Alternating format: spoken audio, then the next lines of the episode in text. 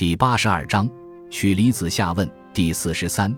子游问曰：“诸侯之世子丧慈母，如母离于？”孔子曰：“非礼也。古者男子外有父父，内有慈母，君命所使教子者也，何福之有？昔鲁孝公少丧其母，其慈母良，及其死也，公弗忍，欲丧之。有司曰：‘礼，国君慈母无福。’今也君位之福，是逆古之礼而乱国法也。若终行之，则有司将书之，以示后世，吾乃不可乎？公曰：‘古者天子丧慈母，炼冠以燕居，遂炼冠以丧慈母。丧慈母如母，实则鲁孝公之为也。’译文：子游问道：诸侯世子的保姆去世了，他像对母亲一样为他扶丧，这合乎礼吗？孔子说。这不合乎理。古代国君的儿子在家外有师傅，在家内有保姆，是国君派他们管教照顾儿子的。儿子为什么要为他们穿丧服呢？从前鲁孝公少年丧母，他的保姆很善良。后来他死了，鲁孝公不忍心，打算为他穿孝服。掌管礼仪的官员说：“根据礼，国君的保姆死，国君不穿孝服。现在您要为他穿孝服。”是违反古礼而扰乱国法的。如果你一定要这样做，那么有关官员将把此事记载下来，以揭示于后世。这恐怕不可以吧？鲁孝公说：“古代天子的保姆死了，平居时有带着细白布冠的，于是带着细白布冠为保姆扶丧，为保姆戴孝如同生母，是从鲁孝公开始的。孔子是谓：欲救管人之丧，入而哭之哀。”初，使子贡托餐以赠之。子贡曰：“予所食之丧，不能有所赠，赠于旧馆，不亦多乎？”孔子曰：“吾相入哭之，欲亦哀而出涕。吾恶夫涕而无以降之，小子行焉。”译文：孔子到魏国去，遇到曾经住过的馆舍的主人死了，孔子进去吊丧，哭得很伤心。出来以后。让子贡解下驾车的餐马送给丧家。子贡说：“对于仅仅相识的人的丧事，不用赠送什么礼物，把马赠给旧馆舍的主人，这礼物是不是太重了？”孔子说：“我刚才进去哭的，正好一悲痛就落下泪来。我不愿光哭而没有表示，你就按我说的做吧。”子路问于孔子曰：“鲁大夫恋而床，离于？”孔子曰：“吾不知也。”子路出谓子贡曰：“吾以为夫子无所不知，夫子意图有所不知也。”子贡曰：“子所问何哉？”子路曰：“犹问鲁大夫恋而床礼邪？”夫子曰：“吾不知也。”子贡曰：“知，吾将为子问之。”遂趋而进，曰：“恋而床，礼与？”孔子曰：“非礼也。”子贡出谓子路曰：子谓夫子而弗知之乎？夫子徒无所不知也。子问非也。礼，居士邦则不非其大夫。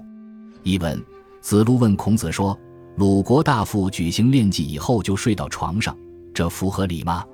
孔子说：“我不知道。”子路出来后对子贡说：“我以为老师无所不知呢，原来老师也有不知道的。”子贡说：“你所问的是什么问题呢？”子路说：“我问鲁大夫练技以后就睡在床上，是不是符合礼？”老师说：“我不知道。”子贡说：“你等等，我去为你问问。”于是快步走了进去，说：“练技以后就睡在床上，符合礼吗？”孔子说：“不符合礼。”子贡出来对子路说：“你不是说老师也有不知道的事吗？老师真的是无所不知啊，是你问的不对。”按照理，居住在这个国家，就不应该非议这个国家的大夫。叔孙武叔之母死，即小脸举使者出户，武叔从之，出户乃坦，投其官而阔发。子路叹之。孔子曰：“是礼也。”子路问曰：“将小脸则便服，今乃出户，而夫子以为之礼，何也？”孔子曰：“汝问非也。”君子不举人以治事。译文：叔孙武叔的母亲死了，用衣襟将尸体包裹好以后，人们扛举着尸体出了寝门。叔孙武叔跟在后面，出了门才袒露左臂，脱掉帽子，用麻履挽住发髻。子路见后，不满地叹了一声。孔子说：“这是符合理的。”子路问道：“按照理，在将要小脸的时候就应该袒臂束发，现在他出门才这样做，而您却认为他知礼，这是为什么呢？”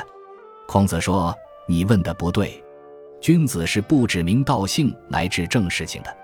齐燕桓子卒，平仲粗衰斩，居迭代杖，以间距十周。”居蚌庐，寝山枕草。其老曰：“非大夫丧父之礼也。”晏子曰：“为卿大夫。”曾子以问孔子。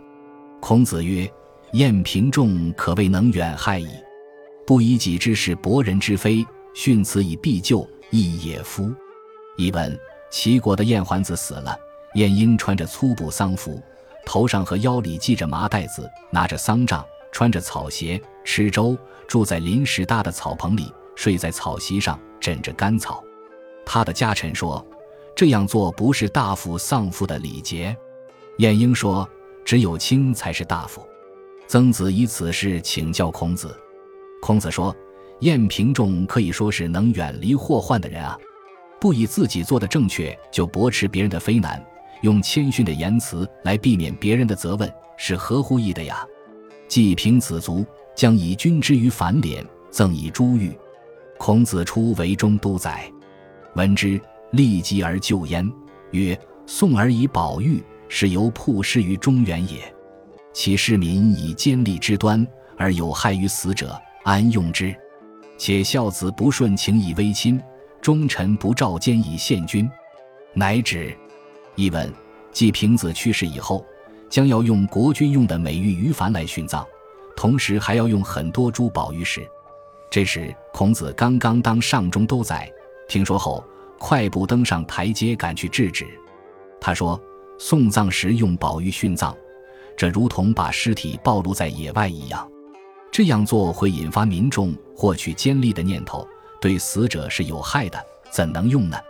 况且孝子不因为顾及自己的感情而危害亲人。”忠臣不让邪恶的征兆出现来陷害国君，于是停止了用于凡珠玉陪葬。感谢您的收听，喜欢别忘了订阅加关注，主页有更多精彩内容。